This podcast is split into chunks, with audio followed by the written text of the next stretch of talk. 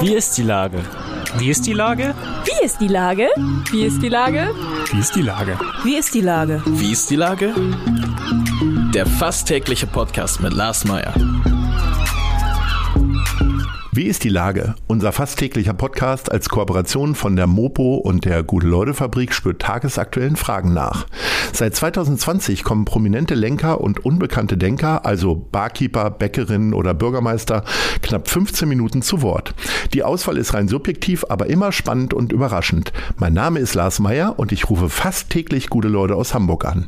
Unser Werbepartner, der das in dieser Woche möglich macht, ist das Easterfield Festival.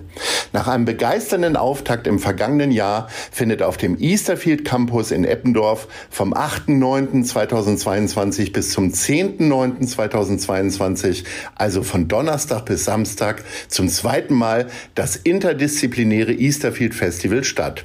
Die Besucherinnen und Besucher dürfen sich an drei Tagen auf ein liebevoll kuratiertes Programm aus Live-Musik, Performances, Skulpturen, Film und inspirierenden Talkrunden freuen. Das war Werbung. Herzlichen Dank. Heute befrage ich die Leiterin der Komödie Winterhuder Fährhaus, Britta Duhr. Ahoi, Britta. Ahoi, Lars. Liebe Britta, jetzt will ich mal deine Fantasie anregen. Stell dir vor, ich bin eine Fee und ähm, ich könnte die drei Wünsche, die du an mich hast, weitergeben an den Kultursenator Dr. Carsten Broster. Was wären denn deine Wünsche an ihn? Hm, ich wünsche mir jetzt einfach mal Dinge, die auch Herr Carsten Broster nicht wirklich erfüllen werden können. Aber ich, weil er ja eine Fee, also du eine Fee bist ich und er ja, ja alles aus. Mhm. Genau. Ähm, ich würde mir wünschen, dass die Menschen wieder in Massen das Live-Erlebnis erleben möchten und in die Theater strömen hier in Hamburg, auch in unsers und in alle anderen. Und zwar wirklich wie eine Massenwanderung. Das würde ich mir als allererstes wünschen. Dann mhm. würde ich mir wünschen, dass wir die Energiekosten so geregelt bekommen, dass wir das nicht alles auf die Besucher umlegen müssen. Ja. Und als drittes würde ich mir wünschen, ähm, geteilt. Also ähm, ein bisschen so, vielleicht ein bisschen schlechteres Wetter, ein bisschen mehr Regen. Das tut der Natur gut und den ja. Theaterseelen. Okay, ja, das mit dem schlechten Wetter. Ich meine, wir haben jetzt echt genug gutes Wetter gehabt. Äh, da kann man jetzt auch mal Regen fordern und für, fürs Grün ist es definitiv gut. Was hast du bei all dem guten Wetter eigentlich gemacht? Es war ja jetzt ein bisschen Sommerpause, so richtig ja bei euch nicht, aber gefühlt hatten die, ich sag mal, viele Theater ja eher so Sommerprogramm. Bei euch geht es ja lustig weiter, aber jetzt gibt es ja auch tatsächlich eine Saisoneröffnung.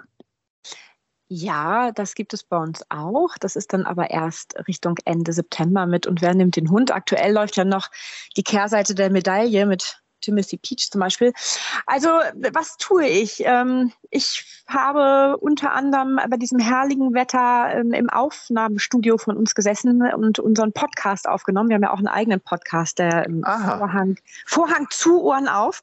Da sitze ich dann ja immer mit ja, Schauspielern, Theatermachern und so weiter und äh, stell denen mal die Fragen, die ich so gerne stellen möchte. Mhm. Das habe ich gemacht bei dem tollen Wetter, aber ich bin natürlich auch ein bisschen rausgegangen und habe einige Arbeit nach draußen verlegt.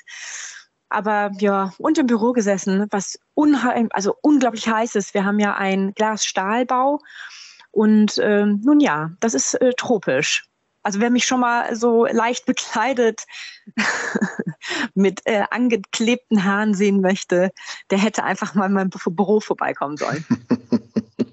Du hast ja ähm, quasi deine drei Wünsche jetzt formuliert. Ähm, du beschreibst dort ja Umstände, die ja nicht ganz leicht sind. Ist es jetzt eigentlich schon wieder fast schwieriger als vor Corona, weil man da einfach so ein bisschen naiv reingetapst ist und einen jetzt die Angst auf das, was auf einen zukommt, vielleicht jetzt schon behindert? Ist das alles ein bisschen schwieriger, die Situation? Ähm, es ist auf jeden Fall eine große Herausforderung. Also ich finde es wichtig, vielleicht Angst wahrzunehmen, aber sie sollte nicht der Berater sein. Also sie wahrzunehmen ist wichtig, aber dann sollte man sich hinsetzen und äh, den kühlen Kopf behalten und schauen, was man tut und optimistisch bleiben.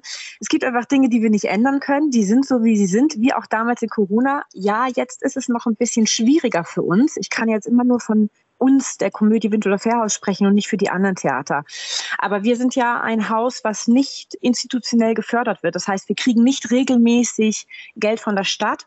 Und während Corona haben wir auch Unterstützung erhalten, sodass wir überhaupt überstehen konnten. Und das gibt es dann natürlich nicht mehr demnächst oder sehr, sehr zeitnah nicht mehr, weder die Bundesmittel noch die Landesmittel, obwohl Herr ähm, Dr. Broster da wirklich Himmel und Hölle in Bewegung gesetzt hat, um uns alle da durchzukriegen durch diese Krise.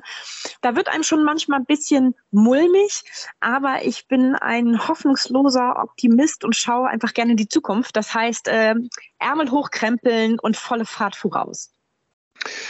Man möchte ja meinen, in so problematischen Zeiten, in denen wir leben, also die Außenumstände sind ja jetzt gerade nicht ganz so perfekt, wie wir sie kennengelernt haben, dass Komödien eigentlich einen großen Aufschwung haben sollten weil man im Grunde im klassischen Sinne ist man ja schon immer in Komödien gegangen, um sich vom harten Alltag irgendwie abzulenken. Äh, was glaubst ja, genau. du, was hält die Leute jetzt immer noch fern? Das ist ja kein Problem von Theatern, das ist ja ein Gesamtproblem der Kultur, dass die Leute auch keinen Bock auf Musik haben, offensichtlich. Ähm, ich vermute, dass das mehrere Dinge sind, die sie davon abhalten. Also einmal gibt es tatsächlich immer noch Leute, die Berührungsängste aufgrund von Corona haben. Des Weiteren das wahnsinnig gute Wetter. Dann kommt auch noch hinzu, dass wir jetzt die ganze Zeit Ferien hatten. Das ist für die Theater auch immer nicht eine ganz einfache Zeit. Plus, und das ist eine der größten Dinge, die Schwierigkeit, dass viele Leute nicht wissen, was im Herbst auf sie zukommt, und zwar finanziell gesehen. Aufgrund der äh, erhöhten Kosten und wo spart man zuerst? Natürlich an der eigenen Freizeit, was dann auch die Kultur betrifft.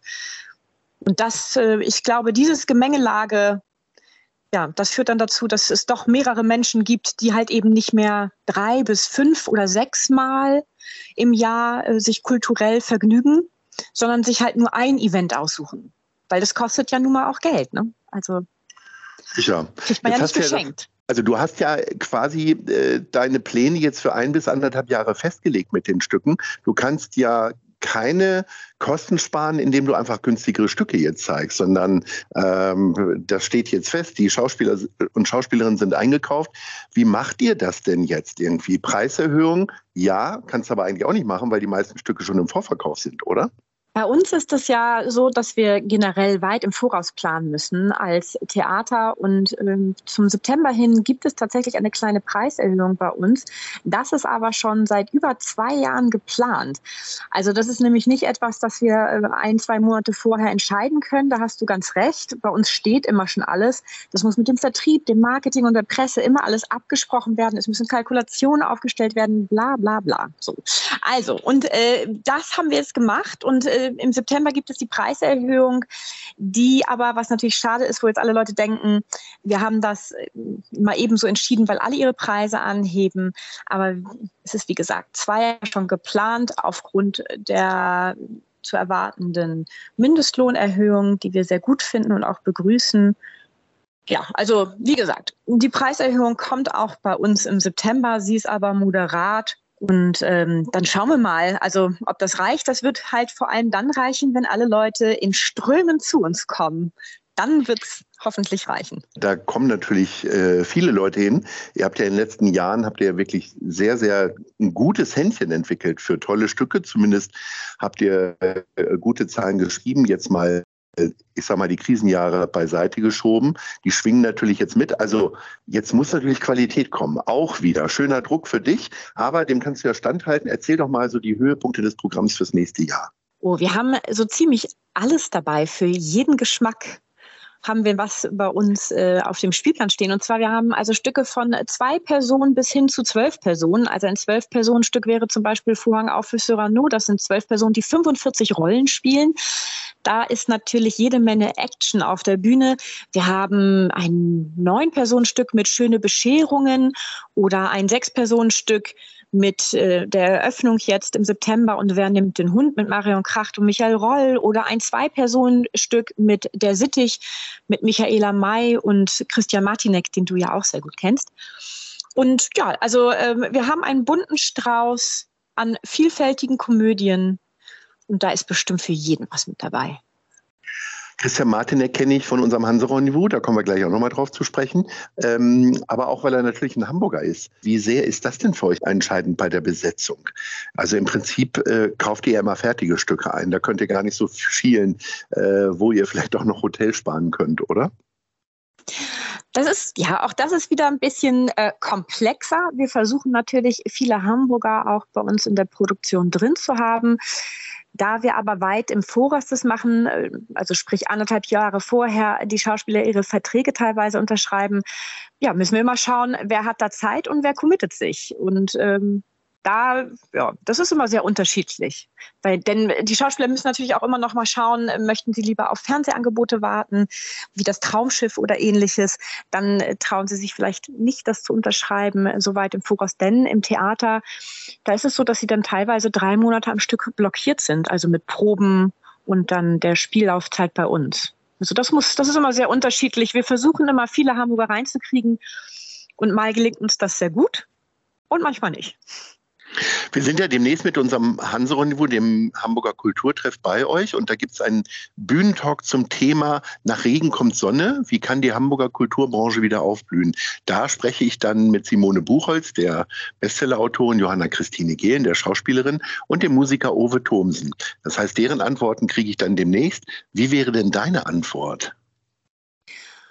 Also ein ganz genaues Rezept habe ich nicht, aber ich würde mir wünschen, dass wenn die Leute wieder in Scharen kommen und fühlen, was für eine tolle Energie das ist, gemeinsam mit anderen Menschen ein Live-Event zu erleben, es ist egal, ob Theater oder auch ein Musikevent, was, wie beschwingend das ist. Und wenn man nach Hause geht und noch diese Energie nachhalt, das, wenn das, dieses Gefühl sich wieder viele erinnern oder dieses Gefühl auch wieder spüren, weil sie gekommen sind, das glaube ich, das ist dann eine Aufwärtsspirale. Ich habe mir ja für die Top 3 überlegt, dass ich ja sehr, sehr gerne Kulturereignisse verschenke. Also auch von euch Gutscheine für Tickets, wie auch immer. Das ist bei dir natürlich irgendwie auch ein bisschen komisch, ne? wenn du aus deinem eigenen Laden irgendwie Karten verschenkst. Deswegen habe ich mich gefragt, was sind denn so deine Top 3 Geschenkeläden, äh, wo du gerne so Geschenke für alle möglichen Anlässe kaufst? Sagen wir mal, fangen wir mal mit Platz 3 an. Oh, den Platz drei. Hm, hm, hm. Ich überlege mal, in welcher Reihenfolge ich meine Geschenke da so. Äh, auf jeden Fall Kaffee Lindner. Das Kaffee Lindner bei uns in der Eppendorfer Landstraße. Da ähm, holen wir gerne Torten, Geburtstagstorten. Da kann man die in Auftrag geben. Also ganze Torten. Man kann dann auch einfach nur nachmittags hingehen und äh, einzelne Stücke Kuchen kaufen. Aber man kann auch Torten in Auftrag geben. Und die Lübecker Nuss-Sahne-Torte, obwohl wir mm. Hamburger sind, ist dort hervorragend. Also wirklich. Twitter, ich habe so eine Torte noch nie von dir geschenkt bekommen. Das wäre jetzt schon mal so ein kleiner Hinweis an dich. Was ist denn Platz also zwei?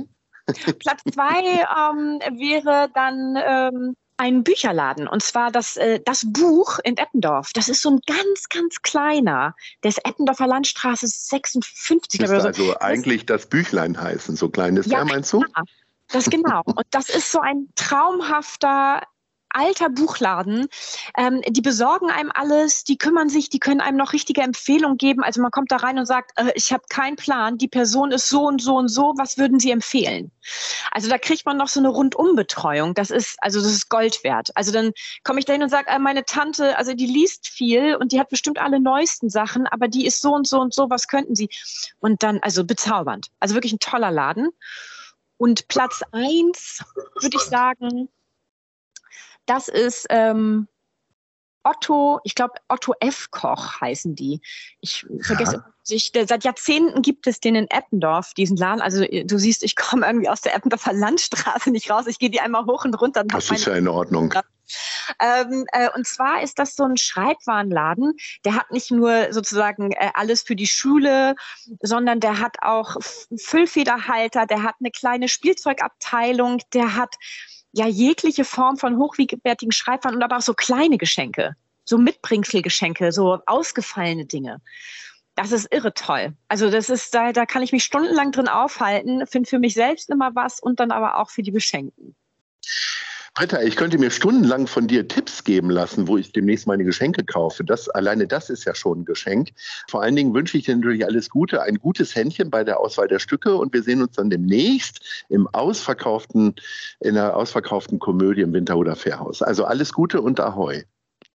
Lieben, lieben Dank, Lars. Ahoi.